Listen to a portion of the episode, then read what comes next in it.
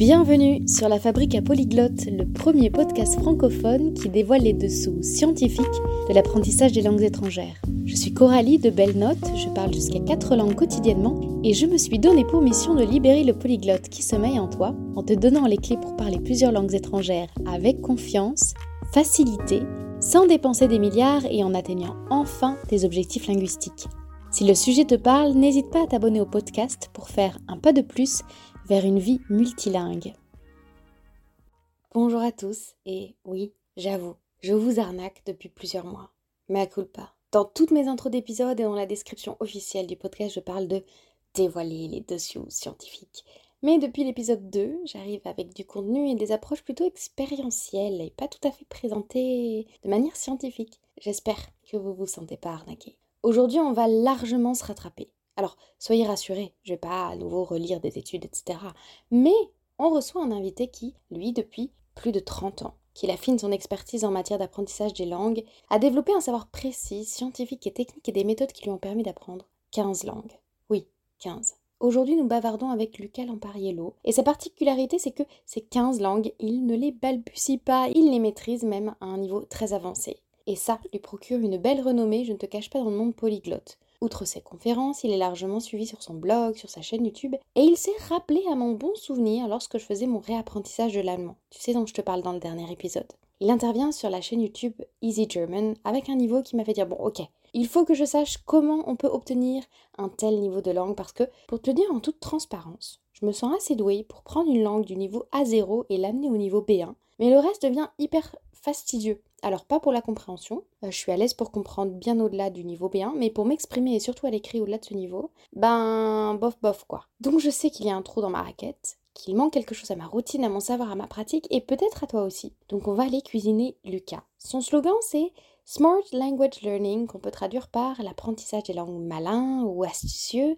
avec son intelligence rationnelle, tu vois. Et quand j'ai fait ma petite enquête sur ce qui changeait dans son discours par rapport au contenu qui naturellement m'accompagne, j'ai noté que Lucas faisait la part belle à la traduction. Or, traduire, ou utiliser des traducteurs automatiques, mais surtout la traduction, c'est un truc qu'on fait tout le temps, mais rarement on s'interroge sur comment on le fait, comment ça peut être un outil euh, malin, justement, d'apprentissage des langues, et même on ne conscientise pas, ce travail de traduction. Et dans mon cas, je faisais en sorte d'éviter tout ce qui s'en rapproche, puisque j'étais dans, je suis dans cette logique de méthode naturelle. Pour te donner un exemple précis, quand j'ai commencé mes cours privés en espagnol, eh bien, je voulais tellement pas parler en français que euh, dès qu'il y avait un, problème, pouf, je passais par l'anglais, ce qui avait absolument aucun sens pour mon prof. Mais moi, j'étais dans l'idée que oh, je devais plus avoir rien qui sorte euh, de, de ma bouche en français pendant le cours d'espagnol et même dans ma pensée. C'était en mode langue étrangère et zéro français. Bon, après ça, c'est peut-être mes névroses personnelles, mais dans tous les cas, je sais très bien qu'à grande échelle, le sujet de la traduction est carrément sous-coté. Et d'ailleurs, le sujet d'aujourd'hui, vous l'avez voté et choisi sur Instagram. Et ma théorie, c'est que cette traduction, elle est un ingrédient de la réussite de Lucas Lampariello. Et on va vérifier ça tout de suite. Je te laisse à l'écoute de notre entretien. Bonjour Lucas, ravi de t'avoir sur la fabrique à polyglotte après cette longue introduction. On aimerait savoir comment, avec tes mots à toi, tu te présenterais, surtout de ton côté apprenant. Qu'est-ce qui a fait que tu as décidé de faire de ton plurilinguisme ton métier? Tout d'abord, merci pour l'invitation. Coralie, je suis Lucas, je suis italien. Euh, j'apprends, oui, effectivement, ça fait 15 euh, ans, non, ça fait 30 ans en fait que j'apprends plusieurs langues étrangères. En fait, j'ai commencé, euh, mon chemin a commencé, c'est un peu différent dans le sens que mon papa voulait que je devienne ingénieur électronicien. Mais finalement, j'ai choisi le, chemin des langues parce que euh, j'ai senti et ressenti que c'était le chemin pour moi. À 30 ans, j'étais à Paname, Paris, et je me suis dit, euh, c'est ça ce que je veux faire. J'ai compris que je voulais pas devenir ingénieur, j'ai compris que c'était la communication qui m'intéressait, l'apprentissage des langues, l'éducation. Et j'ai commencé à apprendre les langues étrangères quand j'avais 10 ans, à l'école. C'était un désastre total, une catastrophe, je dirais. J'avais commencé à apprendre l'anglais et le français, j'étais persuadé que j'étais pas bon. Je, je, me suis dit, bah, simplement, c'est pas, c'est pas pour moi, les langues étrangères.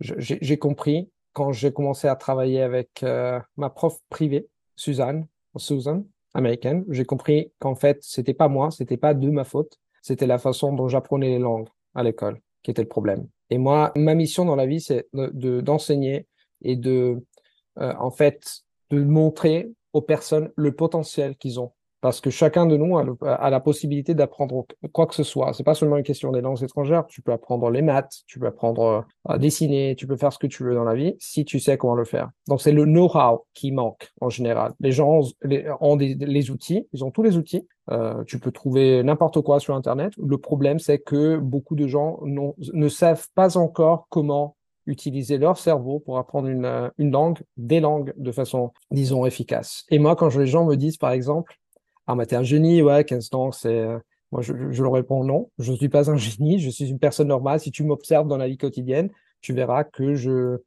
euh, je passe beaucoup de temps. Euh, je, vraiment, je me lève le matin, j'apprends les langues. Et donc, c'est le temps. C'est les. Moi, je dis toujours qu'il y a les trois éléments qui sont très importants la psychologie, le mindset, ce mot en anglais qui est pas traduisable. Je sais pas en français, mais je dirais, c'est pas l'état d'esprit, c'est plutôt l'approche, l'approche mentale. Ça, c'est très important. Donc, le mindset. Après, bien sûr, c'est les stratégies d'apprentissage, parce qu'il y a des stratégies efficaces et des stratégies qui sont pas efficaces. Et après, c'est d'organisation. C'est ta capacité d'organiser le temps, d'organiser ton énergie et ta concentration pour apprendre tous les jours. Ça, c'est les trois, euh, disons, facteurs les plus importants dans l'apprentissage euh, d'une langue étrangère. Et moi, disons que la chose qui a fait la différence, c'est ça. C'est pas mon cerveau. Je suis pas un génie. Je suis ravie qu'on commence le podcast par dire oui, c'est possible, c'est possible pour tout le monde. Si tu es passé d'un stade de te dire les langues, c'est pas pour moi, à celui de parler aujourd'hui plus de 15 langues à un niveau très avancé, ça montre que le chemin à parcourir est possible. Et aujourd'hui, on va euh, aller un petit peu plus loin, un petit peu plus précisément, dans c'est possible, et c'est possible avec la traduction. Dans ta méthode, tu as intégré quelque chose que j'ai envie de connaître davantage, qui est euh, la méthode BDT, la traduction bidirectionnelle. Est-ce que tu peux nous en parler un peu plus et pourquoi c'est devenu un outil qui est au cœur de ta méthode? Alors, BDT, euh, ou la traduction bidirectionnelle, c'est une méthode que j'utilise euh, pendant les, les premiers, disons, 3-6 mois euh, dans la phase numéro 1, qui est la phase pour ce qu'on appelle les beginners, les débutants. Donc, tu commences à prendre une langue de zéro et tu peux utiliser cette méthode. Ce que je fais normalement, je prends un outil, une ressource comme Assimil. C'est très connu en France. Je sais pas, aux États-Unis, c'est pas très connu. Le reste du monde, mais en France, c'est très connu parce que c'est une entreprise française. Donc, j'utilise Assimil, mais tu peux l'appliquer à n'importe quelle ressource. Et après, la traduction bidirectionnelle, ça signifie que tu prends un texte bilingue. Donc, j'analyse le texte, c'est-à-dire je l'écoute, je le lis. Ça, c'est la phase d'analyse. C'est analyser un texte pour comprendre. Après, je traduis vers l'italien, vers ma langue maternelle, et je le fais à l'écrit. Et tu pourrais me dire, mais est-ce que tu as déjà la, pas déjà la traduction euh, sur le texte d'Assimil en italien Oui, mais l'une des choses que j'ai apprises, les plus, les plus importantes dans l'apprentissage de quoi que ce soit, c'est que apprendre, c'est de créer. Quand tu crées quelque chose, tu apprends mieux. Donc, tu crées ta propre traduction. Donc, ça, c'est un autre pas que tu fais un autre jour. Donc, le premier jour, par exemple, tu analyses le texte, non? C'est l'analyse des textes. Après, tu traduis le texte, par exemple, le lendemain vers le, l'italien, et après, un jour après ou deux jours après, tu le retraduis vers l'allemand. Traduire, ça signifie traduire des phrases entières. C'est pas traduire une, un, mot, c'est traduire une phrase, la signification d'une phrase entière. Quand tu fais ça, tu fais beaucoup de choses qui sont très, très utiles pour ton cerveau. Tout d'abord, c'est, euh, une façon très active d'apprendre une langue parce que normalement, ce que les gens, beaucoup de gens font, c'est de lire et d'écouter plusieurs fois. C'est pas mal de lire et d'écouter, c'est la base, mais c'est pas suffisant parce que c'est encore c'est passif. Donc tu fais beaucoup de choses, tu analyses un texte, tu l'attaques, disons, de perspectives différentes. La première fois, tu l'analyses pour le comprendre et après tu fais une traduction vers l'italien, vers ta langue maternelle. Si c'est pas l'italien, si c'est l'anglais, tu fais vers ta langue, ta langue maternelle. Donc c'est un, un processus de création et après c'est un processus de apprentissage parce que tu fais ce qu'en anglais euh, on appelle un recall. Recall, ça signifie quand tu cherches à traduire de ta langue maternelle vers ta langue cible, ce que ton cerveau fait, c'est qu'il cherche à se rappeler des mots, mais tu mémorises rien. C'est ça la chose intéressante. C'est mémoriser, c'est la conséquence de traduire. C'était avant même de rentrer un peu plus en détail dans, la technique de la traduction bidirectionnelle. Pour ceux qui ont appris le latin et qui sont traumatisés par les traductions de latin vers le français et du français vers le latin et qui pensent que traduire c'est mauvais, que c'est l'étape qu'on doit éviter pour être plus spontané dans son expression orale. Comment est-ce que toi tu t'es dit, ah ben en fait la, traduction c'est un pilier central pour les, les, débutants et il faut le mettre au cœur de la pratique? Alors, si tu vois un marteau, par exemple. Un marteau, ça sert pour euh, tuer quelqu'un, mais aussi, ça sert aussi pour bâtir un édifice. Donc un marteau, c'est un outil, non? Tu, tu vois un marteau et ça dépend de, de l'utilisation que tu en fais. La traduction, c'est la même chose. C'est un outil. La façon dont j'utilise la traduction dans la phase numéro 1, qui est la phase pour débutants, quand tu ne sais pratiquement rien d'une langue étrangère, c'est de comprendre la base de la langue. La traduction bidirectionnelle, c'est un outil qui te sert à comprendre les bases d'une langue pendant trois ou six mois. Après, tu peux commencer, tu peux utiliser la, disons, la connaissance que tu as développée à travers cette traduction pour développer tes compétences linguistiques sans traduction. Ça, c'est la première chose. La deuxième chose, c'est que normalement, si tu y penses, apprendre quoi que ce soit, c'est un processus d'association de vieilles informations avec des nouvelles informations. On, finit par traduire tout le temps. Même si, on pense, oh non, j'ai pas traduit, je n'utilise pas de traduction, le cerveau, il associe toujours un nouveau mot avec le mot euh, correspondant dans ta langue maternelle. Et donc, tu traduis, même si tu veux pas, tu finis par traduire de toute façon. Troisième chose très importante, c'est que il y a effectivement le risque de traduire dans ta tête, euh, d'utiliser ta langue maternelle, de traduire, de penser dans ta langue maternelle, de traduire, après de, de, de chercher à communiquer dans ta langue cible. Mais ça, c'est une, euh, disons, qui, quelque chose qui passe, qui se passe de façon naturelle, malheureusement parce qu'il y a une phase à travers laquelle nous devons passer quand on traduit dans notre tête, mais c'est aussi une tendance qu'on peut en fait euh, réduire ou réduire si on simplifie notre façon de penser et de parler. Qu'est-ce que je veux dire par ça? Ce qui se passe normalement, c'est que en tant qu'adulte, nous, nous voulons nous exprimer de façon élégante tout le temps. Je, je veux parler euh, de façon élégante, je veux parler, je veux m'exprimer bien et tout ça. Le problème, c'est que quand tu parles une langue étrangère, on n'a pas les outils pour faire ça, surtout au début. Et donc, ce qui se passe, c'est que les gens cherchent à dire des phrases, des phrases extrêmement compliquées, mais malheureusement, il y a des, des langues qui euh, ont une structure assez différente. Par exemple, le japonais a une structure où tu dis, moi, euh, Paris, allez, je veux. Donc, c'est exactement le contraire. Non? Quand j'ai commencé à parler japonais, c'est exactement ce qui s'est passé. Je voulais dire des phrases trop compliquées. Et donc, je me suis dit, qu'est-ce que je peux faire pour éviter de traduire dans ma tête? Parce que vraiment, c'était le désastre. Et la solution, c'est de simplifier les choses. Moi, je dirais, le conseil, c'est il faut simplifier. Quand si tu as fait la traduction après, ça te donne des bases très solides pour faire ce qui est le fun work, on dit. Euh, écouter des podcasts, euh, regarder des, euh, des vidéos sur YouTube, etc. etc.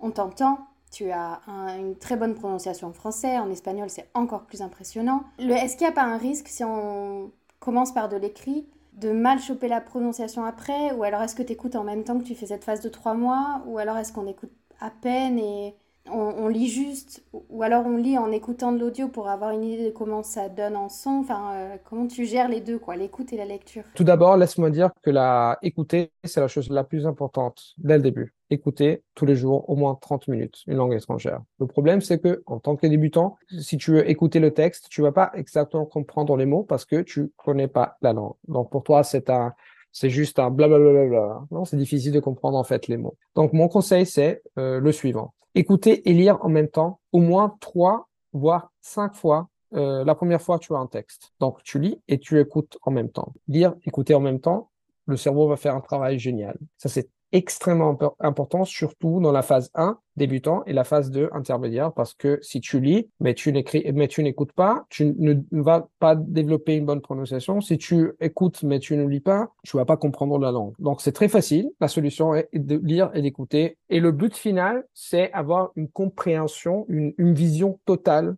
de, de la signification et de prononciation, syntaxe, vocabulaire, tout ensemble le problème de, de l'instruction, normalement, dans l'école, c'est qu'on traite, par exemple, la grammaire, le vocabulaire et la prononciation comme des parties séparées de la langue. Ah, on prend un texte, on va voir le vocabulaire, on va voir la grammaire, on va voir la prononciation. Après, ça confond ton cerveau. C'est aussi pour ça que les gens se confondent et n'arrivent pas à apprendre les langues de façon, euh, en tant qu'adulte, de façon, disons, naturelle, parce que la langue est divisée en parties. Tandis que, en tant qu'enfant, on a écouté la langue dans son unité, on pense même pas en termes de catégorie. On pense pas à ça, ça c'est la grammaire, ça c'est le vocabulaire, ça c'est la prononciation. Et avec cette traduction bidirectionnelle, on traite tout ça comme, un, comme, un, comme une seule unité. Je sais que ça sonne un peu théorétique, mais ça marche bien, je t'assure. Et est-ce qu'on apprend tous de la même manière? Et la question sous-jacente, c'est est-ce que tu conseilles ça à tout le monde, tous les types d'apprenants? Et même, par exemple, quelqu'un qui aurait, je sais pas moi, déjà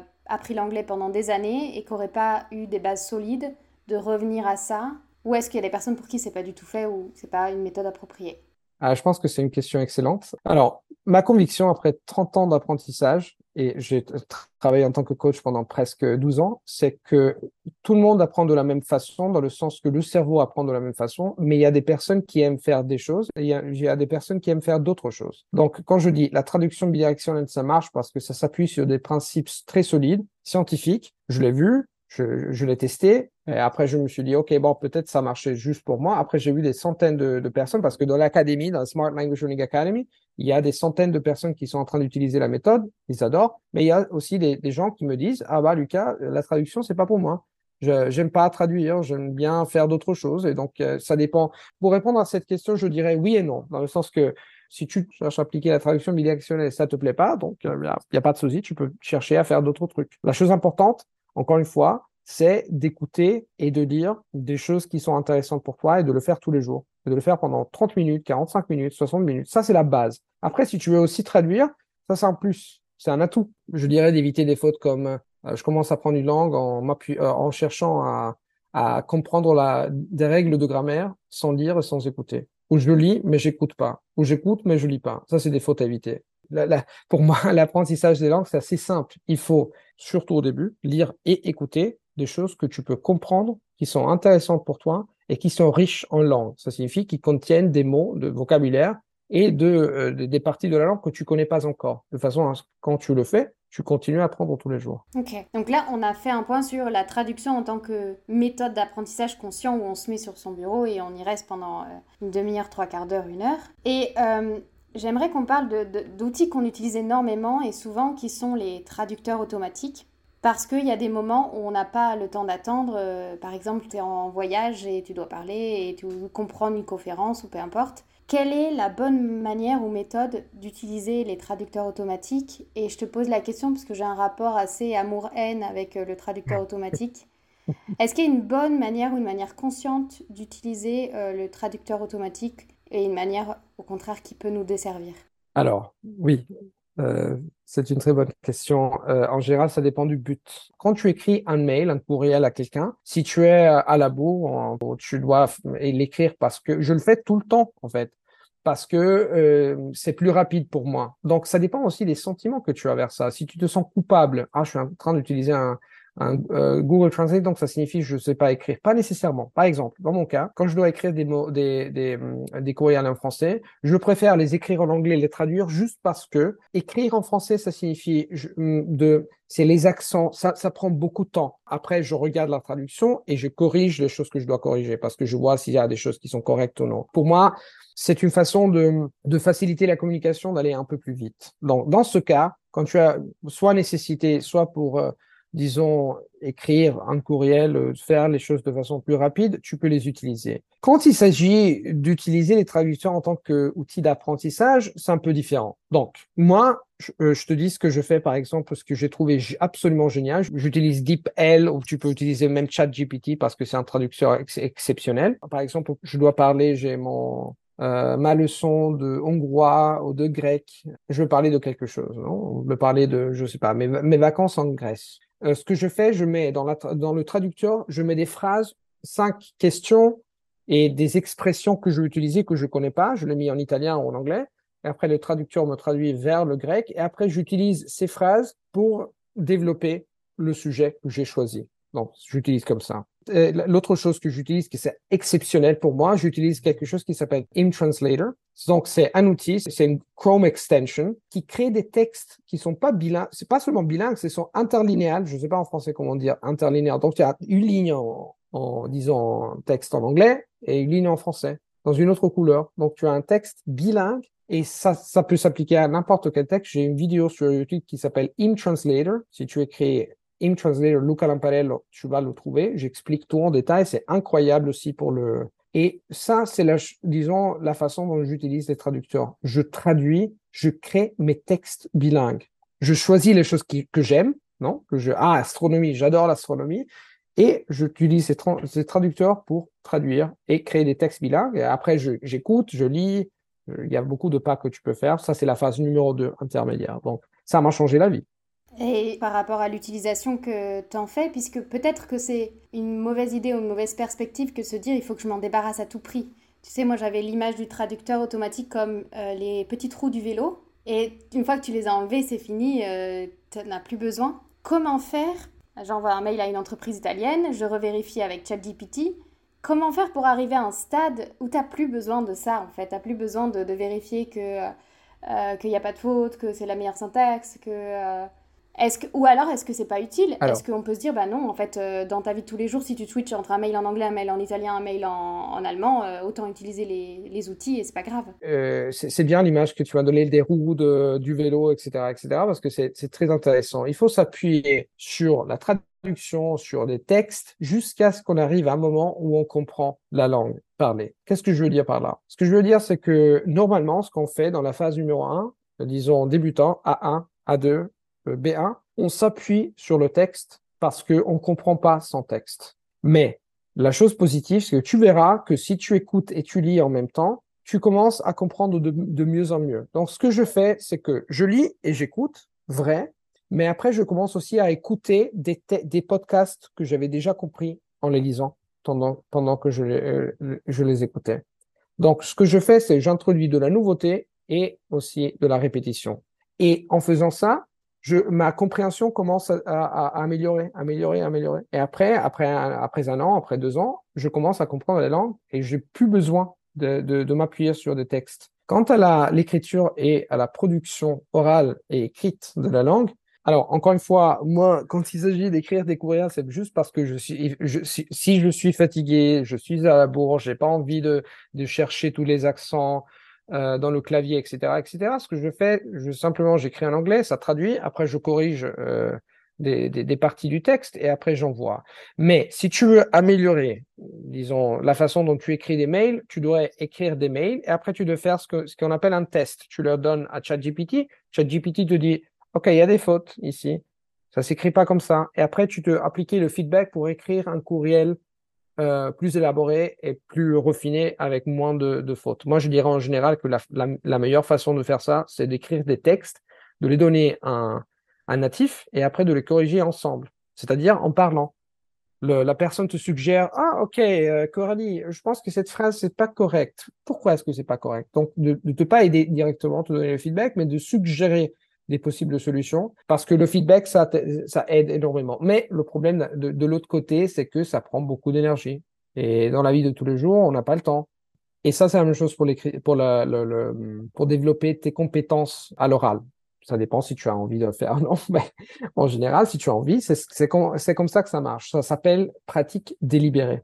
La pratique simple, c'est-à-dire parler, juste parler, ça sert pour développer la fluidité, mais ça sert pas pour refiner tes compétences linguistiques. Donc, tu dois combiner la pratique délibérée, qui est, par exemple, la pratique à l'écrit ou à l'oral avec un natif qui peut te donner du feedback et bien sûr utiliser la langue dans la vie normale, c'est-à-dire bavarder avec des gens, euh, prendre un, je sais pas, prendre un verre avec des gens, discuter dans, dans ta langue cible. Donc c'est c'est toujours combiner les deux choses. Malheureusement, que je dis tout le temps, pour parler une langue couramment, il faut des années. Et donc, euh, il faut avoir de la patience, il faut se concentrer sur, en fait, le plaisir d'apprendre. Puisque penser, quand est-ce que je vais arriver là-bas? Quand est-ce que je vais parler couramment? Bah, ça, prend, ça prend un peu de temps et ça prend de la pratique. De la patience et de la méthode, parce que je t'entends, il y a des phases, il y a des choses à faire par, euh, par phase. Est-ce que tu as appliqué la même structure à toutes tes langues? Ou est-ce qu'il est qu'il y a des langues que, que tu as apprises euh, sans objectif, sans structure, un peu, euh, un peu comme ceux qui... Non, c'est le côté ingénieur en fait. Tu as ramené l'ingénieur dans le domaine des langues. C'est exactement, c'est exactement mon côté ingénieur. C'est, euh, euh, mais pas seulement ça. En fait, je pense que quand il s'agit de développer des compétences pour nager, pour marcher, pour apprendre les maths, c'est la même chose. Il y a trois phases. Il y a toujours trois phases débutant, intermédiaire et avancé. Donc c'est pas, c'est pas une chose totalement un modèle totalement théorique, ça a une application pratique. Oui, et je pense que ça fait la différence d'avoir des stratégies parce qu'en en fait, on n'apprend pas une langue toujours de la même façon.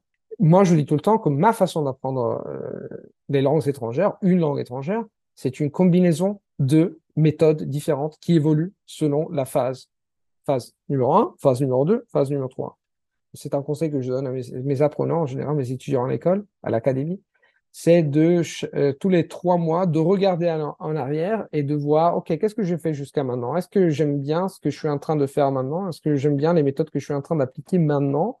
Et euh, de réfléchir constamment sur sa propre méthode, sur ses propres stratégies, parce que ça change. Donc, peut-être tu es en train d'utiliser euh, une ressource qui te plaît plus, et donc il faut s'adapter. Ça, c'est la partie un peu tricky, on dit en anglais, un peu plus difficile, entre guillemets, parce que il faut il faut changer les choses. C'est la partie vraiment la plus complexe parce qu'on est tellement habitué à suivre quelqu'un quand on est à l'école que euh, se dire euh, non, j'ai l'intuition. Parce que on a deux choix, entre guillemets. Soit on, va voir quelqu'un comme toi qui est coach et on dit bah, par où je commence, ou euh, je suis bloqué, où est-ce que je vais. Ou alors on, on prend ce que j'imagine que tu fais pour toi-même, un peu la responsabilité de l'autonomie de son apprentissage et, et on, est, on doit essayer de deviner ah ben euh, là, qu'est-ce qui bloque, pourquoi je progresse pas, ou pourquoi je m'intéresse plus à ce que j'utilise? Comment est-ce qu'on devient autodidacte? Est-ce que tout le monde peut devenir autodidacte? Et comment on peut avoir, euh, enfin, quels sont les signes qu'au contraire, on a besoin d'être accompagné par un, coach? Je dis tout le temps que je, je dois remercier ma maman, euh, ma grand-mère, aussi ma famille en général, pour m'avoir donné le don de la curiosité. Je pense que la curiosité, c'est la chose la plus importante. Il faut être curieux et on a beaucoup d'informations sur Internet. Donc, si tu veux devenir autodidacte, euh, qui que ce soit peut devenir autodidacte dans le sens qu'on a toute l'information euh, à disposition sur Internet. Bien sûr, le problème, c'est que Internet, c'est un peu un univers et c'est pas facile de comprendre en fait de, où chercher. il y a beaucoup de parfois des, informations contradictoires. Donc tu regardes, je sais pas, un polyglotte sur internet, sur YouTube qui dit une chose, il faut parler dès le début, un autre qui dit non, il faut écouter et lire pendant des années avant de parler. Donc parfois ça crée de la confusion. Mais en général, si tu as la curiosité, curieux, proactif et réfléchir, ça c'est les trois choses. Réfléchissement, ça signifie curieux de savoir, ok, je, je, sais que je ne connais pas, non? Comme Socrate il disait. Alors, je veux comprendre un peu mieux. Après, tu cherches à faire des choses pour voir s'ils marchent ou, ne marchent pas. Après, tu réfléchis sur ton processus d'apprentissage. Est-ce que ça marche hein Est-ce que cette, ce, ce recours, ce bouquin, ça marche? J'aime bien.